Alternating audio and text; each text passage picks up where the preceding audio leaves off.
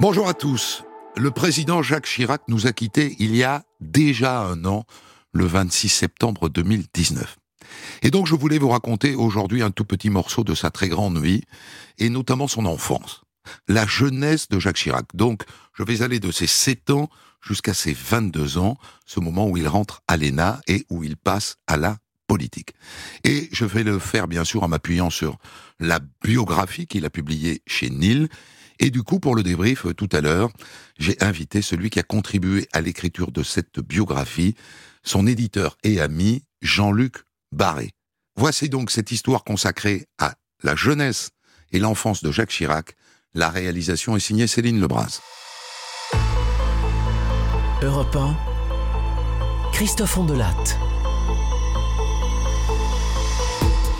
J'ai choisi de commencer cette histoire au tout début de la guerre, au début du printemps 1940. Et le voilà d'ailleurs, tiens, le petit Jacques. Vous le voyez, le petit garçon qui tient sa maman par la main, dans cette rue du 5e arrondissement. Eh ben, c'est lui. Ça lui fait sept ans, maintenant. Ils rentrent du parc tous les deux, ils sont allés se promener. Il a de la chance, Jacques. Sa mère, Marie-Louise, s'occupe beaucoup de lui. Il est la prunelle de ses yeux. Et remarquez, il faut la comprendre. Elle a perdu son premier enfant, une petite fille de deux ans, il y a 17 ans, une pneumonie. Alors celui-là, elle le couvre. J'ai été un enfant plutôt gâté, fils unique, oui, ce qui n'arrangeait rien. Chaque fois que j'avais besoin de quelque chose, j'étais prioritaire. Pour vous dire à quel point elle le couvre, quand il rentre à la maison, il a juste à s'asseoir pour goûter, les pieds sous la table.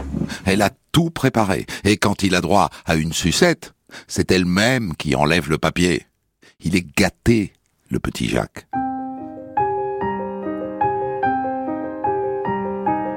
Avec son père, en revanche, Abel, Abel Chirac, c'est plus raide. Hein. il est moins affectueux, il est même un peu froid. Le père, à cette époque-là, il est directeur de la Société nationale de construction aéronautique du Nord. Gros poste, en pleine guerre, pensez-vous? Abel Chirac, c'est un monsieur qui a fait carrière.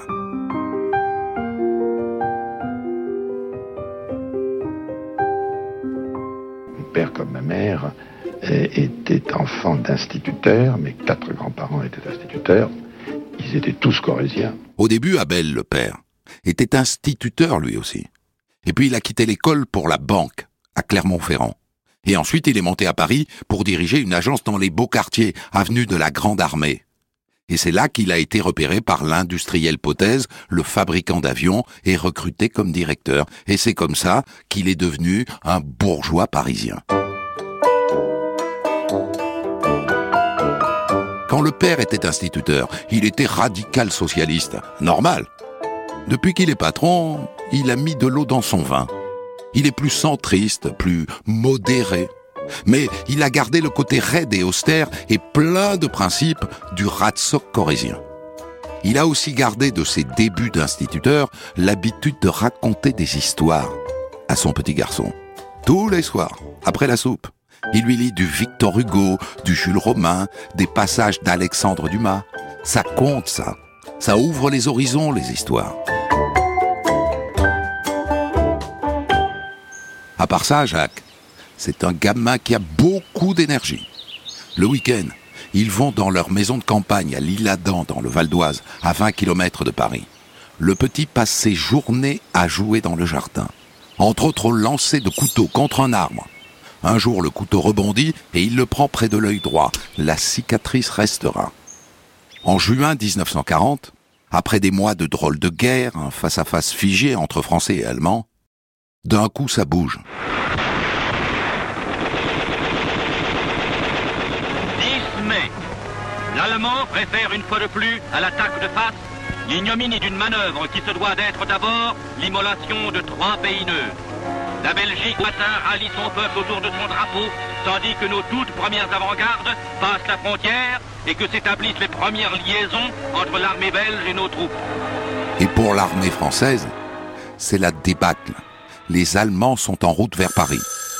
Le vendredi 14 juin 1940, le petit Jacques est à l'île-Adam avec sa mère. Le téléphone sonne.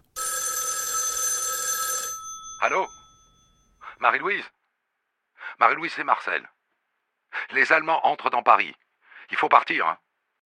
Mais, mais mon mari est en voyage au Canada? Ça ne fait rien.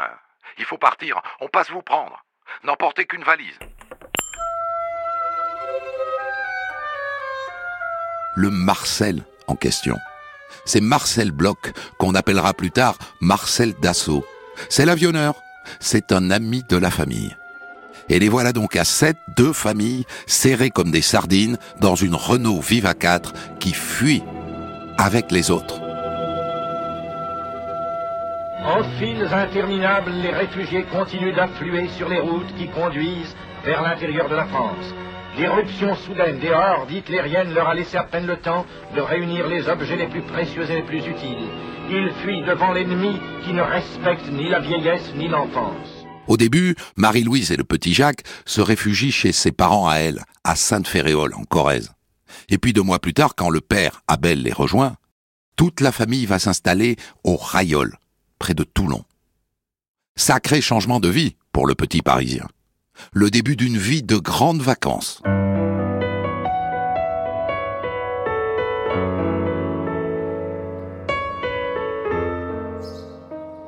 Les Chirac habitent une belle villa, la Casarosa. Mais pour aller à l'école, il y a une heure de marche. C'est la campagne. Le petit Jacques a maintenant 8 ans et il s'est fait un copain, Darius. Darius Soumino. Un rital, le père est ouvrier agricole et communiste. Darius a 11 frères et sœurs et ça le change Jacques, lui qui est enfant unique. Tous les deux, ils sont comme cul et chemise. Quand il n'y a pas école, on ne les voit pas de la journée, vous entendez? Ils vont dans les collines à courir, chasser, pêcher, tout ça pieds nus.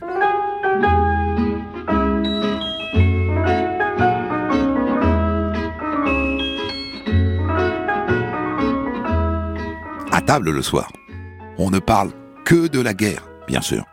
Et on ne fait pas qu'en parler. On la sent, et même un jour on la voit. En novembre 1942, par exemple, le petit Jacques voit le nuage de fumée qui s'élève au-dessus du port de Toulon. La flotte française qui se saborne.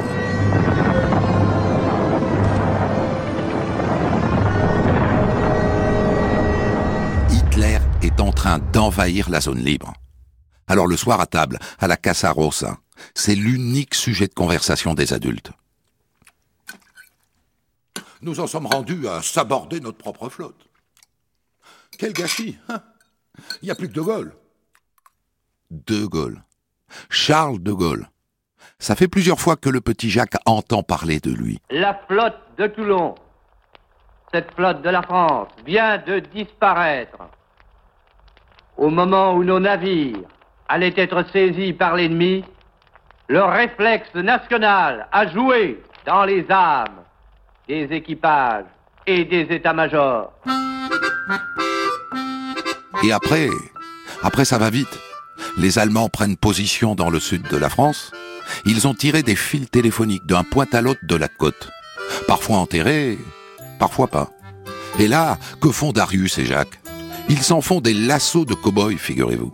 Ils coupent les fils qui dépassent et ils s'en font des lassos. Le fils d'un gaulliste et le fils d'un communiste. À part ça, ils continuent de mener leur vie de grandes vacances jusqu'au débarquement, en juin 1944, en Normandie.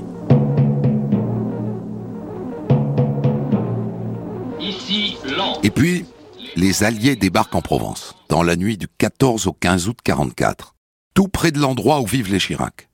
Et pour Chirac, le débarquement, il s'incarne dans un officier qui se présente à la villa.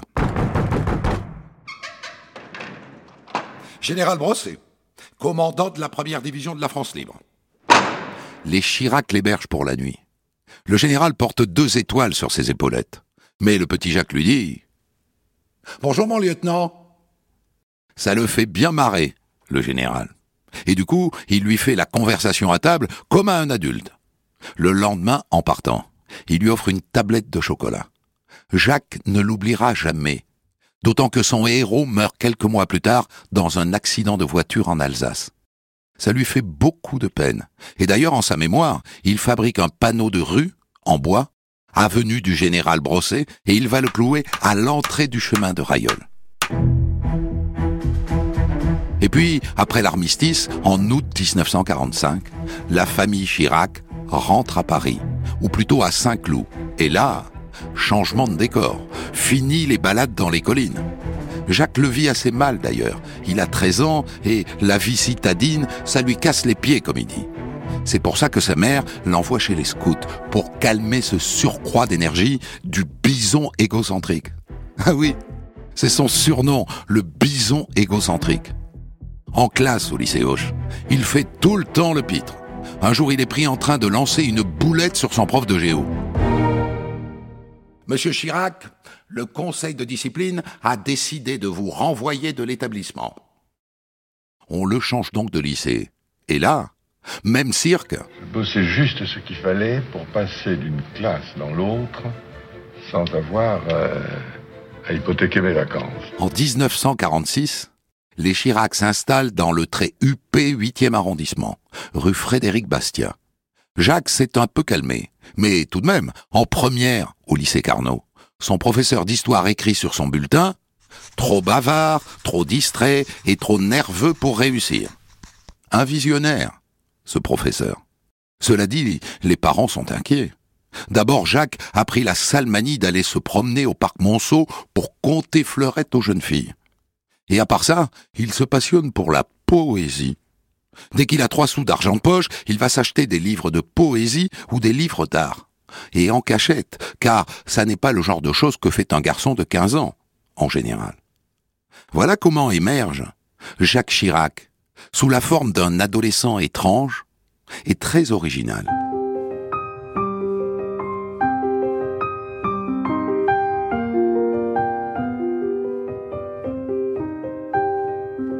Et il y a un pays qui fascine le jeune Chirac, qui a maintenant 16 ans.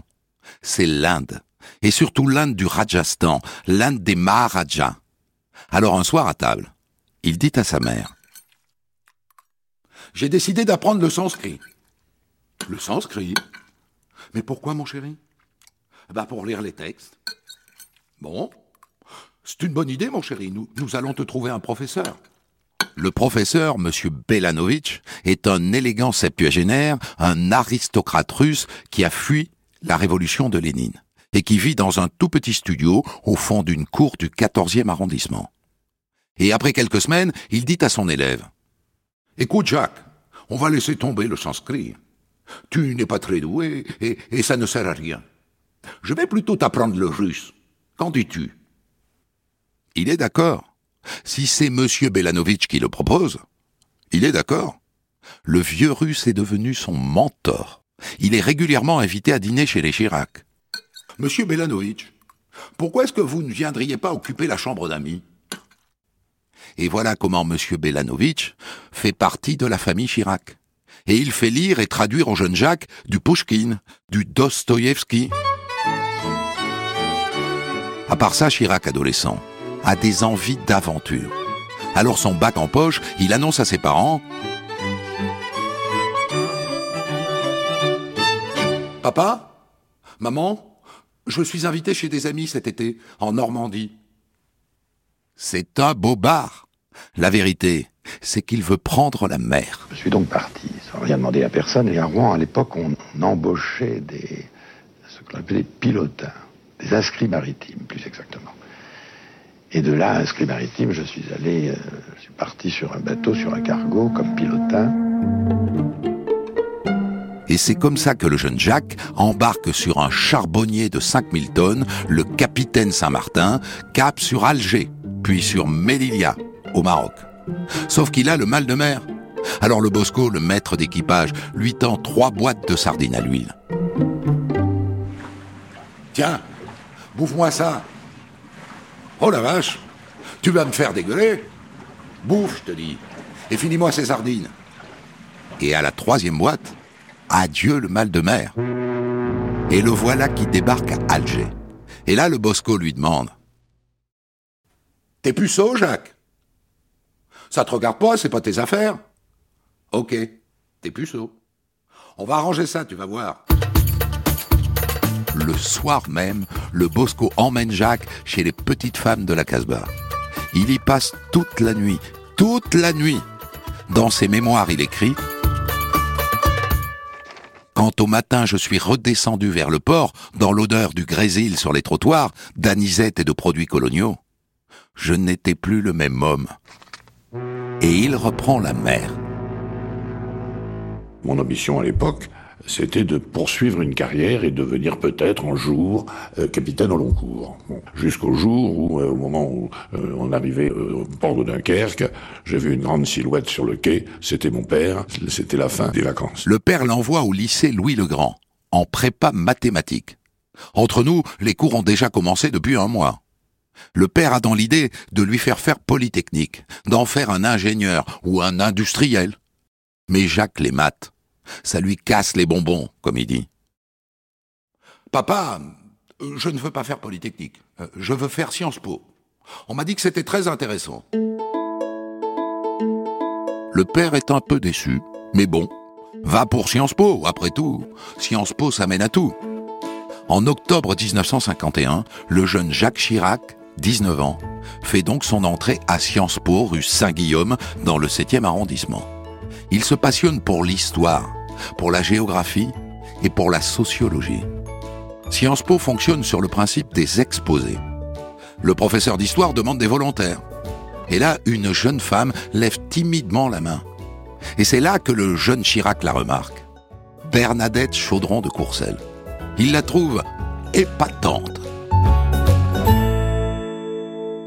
Alors un jour à la bibliothèque, il va la voir. Mademoiselle, j'ai l'intention de constituer un groupe de travail qui se réunirait chez moi. Nous serions quatre. Voulez-vous en faire partie?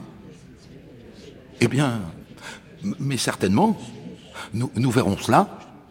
Il a en lui une force, un enthousiasme qui, sont peu communs et qui, quand il avait 20 ans, se percevait bien sûr déjà. Il était assez unique dans son genre.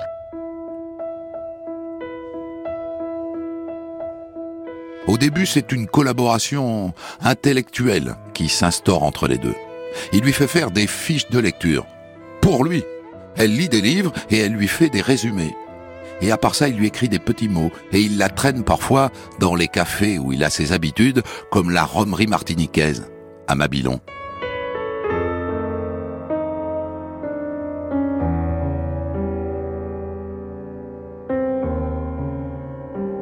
Et puis voilà, un jour, le professeur de géographie organise une visite du barrage de Donzère-Mondragon dans le Vaucluse, et toute la promo découvre que Jacques et Bernadette se tiennent par la main.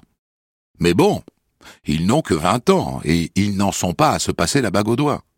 Les autres filles l'intéressent aussi. Je crois que j'ai une vie sentimentale raisonnable, normale et raisonnable. Et en politique d'ailleurs c'est pareil. Il a du mal à se fixer. Mais il est sûr d'une chose, il déteste l'extrême droite. Mais à part ça, il y a un an, il flirtait encore avec les communistes. Hein. Ça n'a pas duré.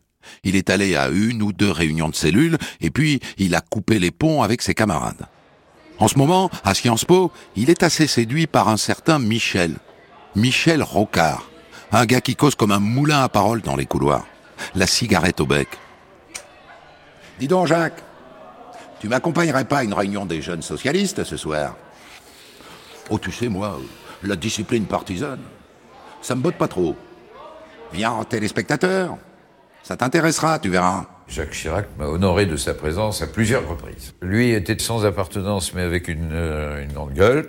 Euh, émettait des aphorismes sur tout. Je lui ai un jour proposé, à sa troisième ou quatrième présence, de s'inscrire aux étudiants socialistes et CFIO, et en effet, il m'a répondu Mais vous êtes bien trop à droite pour moi. Pour l'instant, à 20 ans, Chirac est donc un sans-famille politique. En revanche, il est toujours taraudé par les voyages, par l'aventure. Alors à l'été 1952, il part pour le Cap Nord en Norvège avec un copain de promo.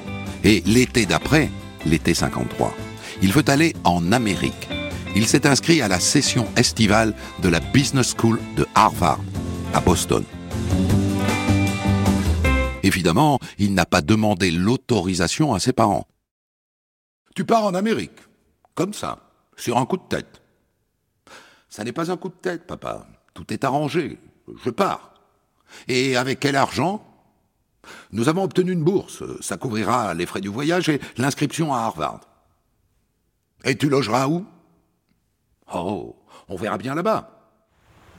Il y va en bateau, avec deux copains et une copine, sur un vieux rafio de la Greek Line, en classe éco bien sûr, au-dessus de la salle des machines. À peine arrivé à Boston, pour se faire trois sous, il trouve un job de serveur dans un restaurant de la chaîne Howard Johnson. Il y sert des ice creams et des burgers de 6 heures du soir à 2 heures du matin. C'est là qu'il découvre les films de Marlon Brando et la musique de Sidney Bechet.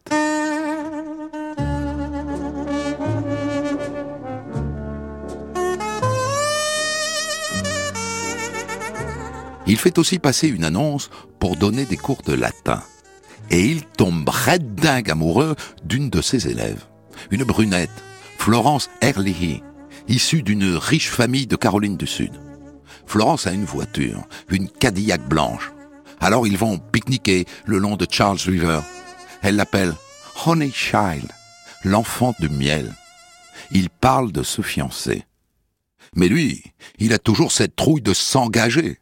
Et puis il n'est pas venu en Amérique pour se fiancer, il est venu pour voir du pays. Alors il part en autostop pour San Francisco. Et de là, il se fait embaucher comme chauffeur particulier et il revient sur la côte Est à la Nouvelle-Orléans.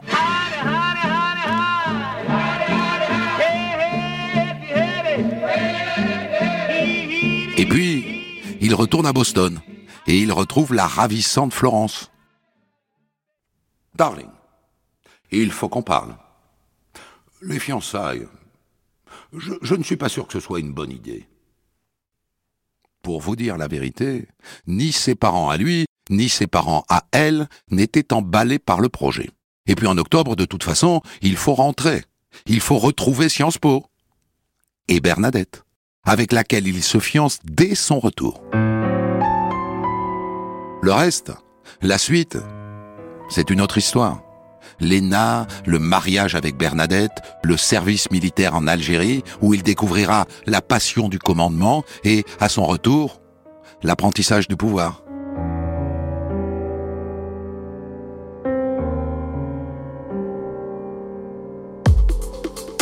Des centaines d'histoires disponibles sur vos plateformes d'écoute et sur europe1.fr.